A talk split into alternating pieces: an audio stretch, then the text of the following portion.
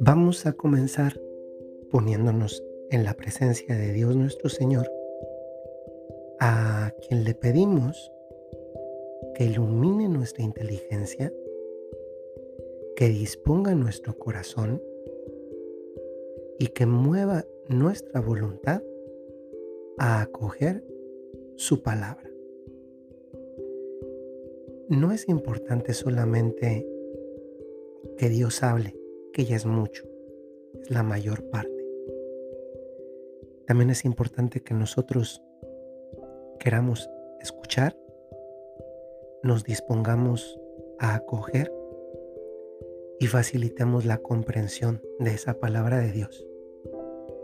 Los domingos suele ser habitual que en los podcasts, en lugar de grabar una reflexión sobre la frase o el pensamiento del día, una reflexión, una meditación, nos entretenemos en la palabra de Dios justamente para el domingo que corresponde y que esta semana corresponde al 17 de octubre. Vamos a escuchar ante todo la palabra de Dios, que es el Evangelio de San Marcos, capítulo 10, del versículo 35 al versículo 45. En aquel tiempo se acercaron a Jesús los hijos de Zebedeo, Santiago y Juan, y le dijeron, Maestro, queremos que hagas lo que te vamos a pedir. Les preguntó, ¿qué queréis que haga por vosotros?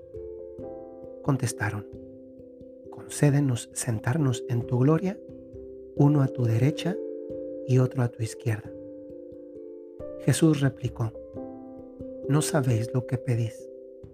¿Sois capaces de beber el cáliz que yo he de beber o de bautizaros con el bautismo con que yo me voy a bautizar? Contestaron, lo somos.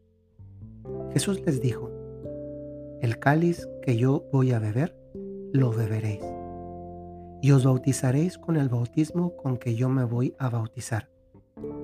Pero el sentarse a mi derecha o a mi izquierda no me toca a mí concederlo, está ya reservado. Los otros diez, al oír aquello, se indignaron contra Santiago y Juan.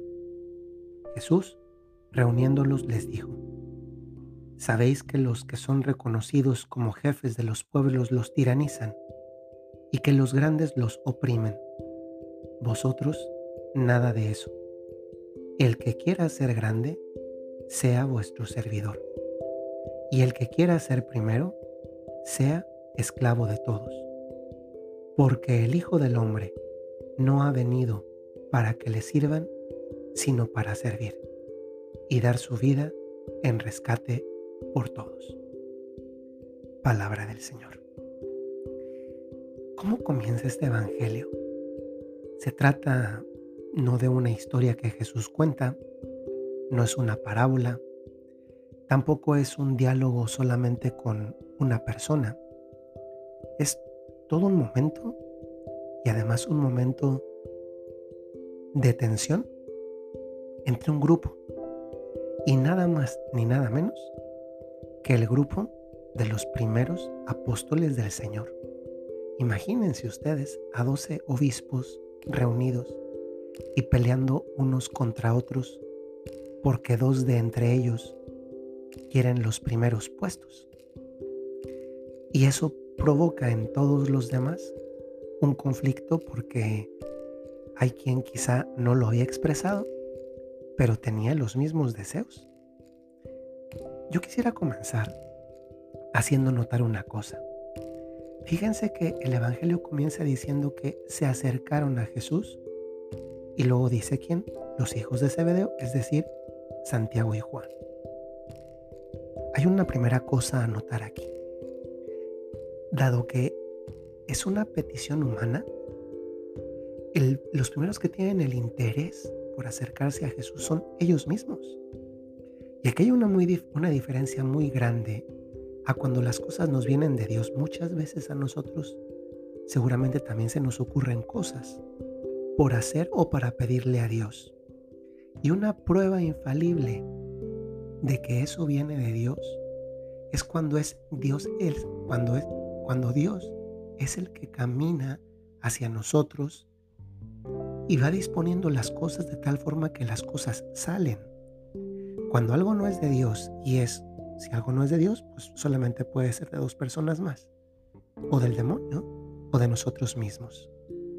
Pero usualmente así como la regla de cuando para ver si algo viene de Dios, Dios avanza hacia nosotros, no nos deja, nos insiste, dispone las cosas, nos facilita, sigue insistiendo, es Él el que camina hacia nosotros, aunque también nosotros caminemos hacia Él y por eso sea un doble movimiento, Dios hacia nosotros primero y después nosotros hacia Él, pero porque Él avanzó primero, también hay una regla que nos enseña a darnos cuenta cuando algo viene nada más de nosotros. Y este es el caso. Cuando somos nada más nosotros los que vamos hacia Él, pero Jesús no ha caminado ni un solo paso hacia nosotros. Y entonces, es verdad que aquí hay un valor de fondo. Y el valor de fondo es que a pesar de que esto que piden no es de Dios, es algo de ellos, muy humano, sí expresa, sin embargo, una tremenda confianza en Dios nuestro Señor. O en otras palabras, a pesar de que esto es algo humano, no es una iniciativa de Dios,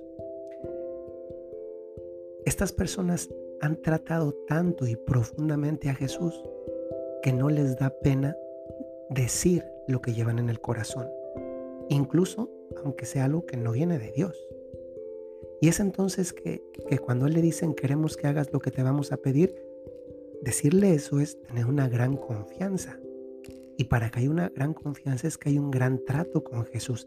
Hay una, ha habido una intimidad con Jesús.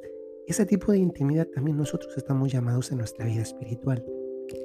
Jesús manifiesta que, ese clic entre Santiago y Juan con él es tal que por eso les dice, ¿qué quieren que haga por vosotros? O sea, les responde de una manera amable. Y ellos entonces le piden esto de sentarnos en tu gloria, uno a tu derecha y otro a tu izquierda. En algún autor, ahora mismo no recuerdo por qué lo leí hace ya algunos años, Recuerdo que el autor decía que esta simbología del sentarse a la derecha y a la izquierda tiene una relación con lo que sucede con los reyes, porque normalmente el que se sienta a la derecha suele ser el primer ministro, es decir, el que ejecuta las órdenes del rey. Es el primero entre sus ministros, el de más confianza, el que, el que termina gobernando el nombre del rey, que es el que suele estar a la derecha. Y el de la izquierda suele ser el que, el que maneja pues, todo el dinero del reino. En ese sentido, pues del rey también. Entonces, pedirle a, Jesús con este trasfondo de la derecha gobierno, izquierda el dinero, era como decirle, pues queremos ser los segundos más importantes después de ti. Y Jesús, en lugar de decirles eh, sí o no, les, les responde, ¿son capaces de beber el cáliz que yo he de beber y de bautizaros con el bautismo con que yo me voy a bautizar? Estos hombres no sabían exactamente a qué se refería Jesús. Y sin embargo le, le dijeron que sí, le, le responden lo somos. Puede ser que a veces también a nosotros nos pase que simplemente porque necesitamos, queremos o nos encaprichamos con algo en nuestra vida, le decimos a Dios sí a esto, o sea, le pedimos esto y estamos somos capaces de renunciar a esto o de hacer esto otro, cuando en realidad no nos hemos sentado siquiera a profundizar y comprender aquello a lo que el Señor nos está invitando. Jesús entonces les dice, van a beber el cáliz que yo beberé, serán bautizados con el mismo bautismo que yo, y se está refiriendo al, tener que confesar la fe en Jesucristo y la persecución que se deriva de ello, incluso el martirio.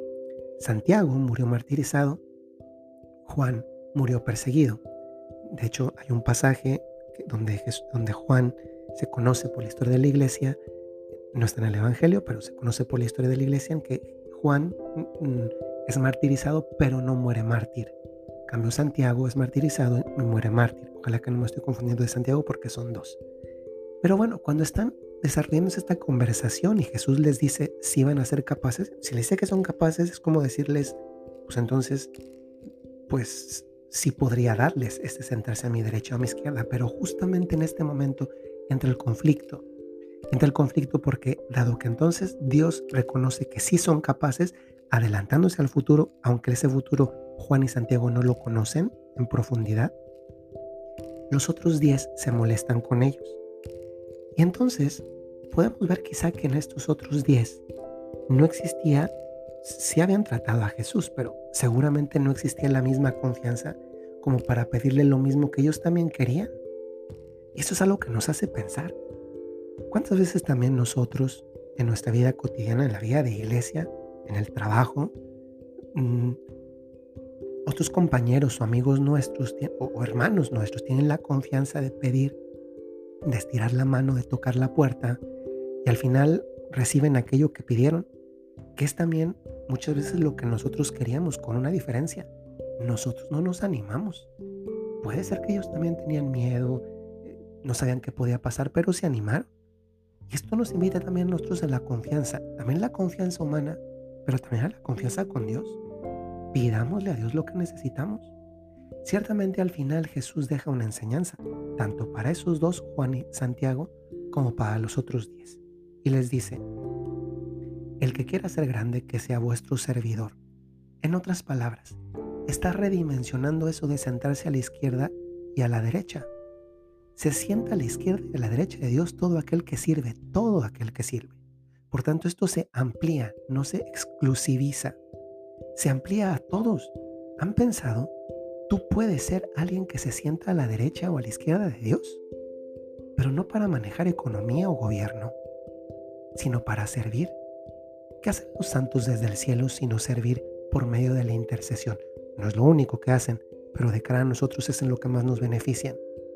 Ojalá que en este momento de nuestra vida también nosotros identifiquemos cómo podemos ser ya desde ahora servidores del Señor, independientemente de si es a la izquierda, a la derecha, adelante o atrás de Dios. Porque en definitiva es lo que sale sobrando, la posición geográfica al lado de Jesús. Ojalá que la posición que nos importe sea la posición del corazón, que nuestro corazón siempre lata al lado de Jesús de tal forma que siempre tenga la fuerza para ir hacia adelante. Les mando un saludo muy cordial, espero que esta reflexión y profundización con este Evangelio aplicado y explicado les haya servido un poco para crecer también hoy a lo largo de la semana en nuestra fe común en Jesucristo nuestro Señor. Hasta luego.